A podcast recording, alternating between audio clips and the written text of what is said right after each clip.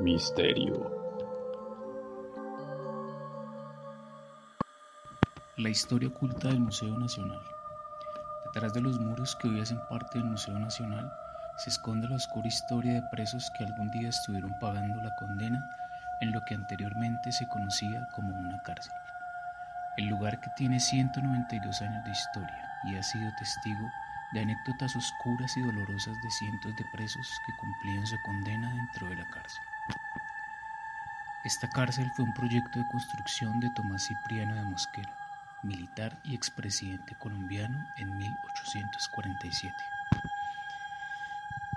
En un comienzo, la idea era crear un centro penitenciario que permitiera resocializar a los presos de una forma diferente y poco vengativa a través de la reflexión.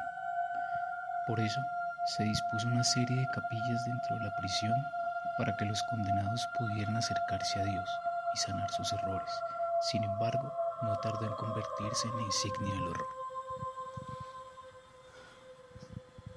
Una cárcel que en ese entonces solo tenía la capacidad de 207 celdas, llegó a tener más de 5.000 presos que pagaban su condena. El hacinamiento fue tan cruel y despiadado que recibió el nombre de la gusanera. Miles de historias que se mezclan entre el terror y la adrenalina se quedaron dentro de la penitenciaría de Cundinamarca.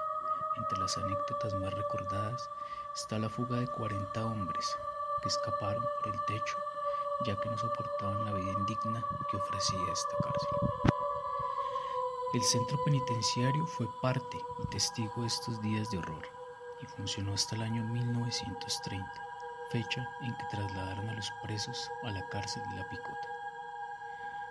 Las rejas que se mantienen hoy en día son un símbolo a lo que fue este sitio hace más de 150 años y donde estuvieron personas presas por robar matar y hasta por expresar su ideario político. Si desea conocer esta y más historias, no olvide visitar nuestras redes sociales como arroba que hubo Bogotá o también puede visitar nuestra página web www.quehubobogotá.com.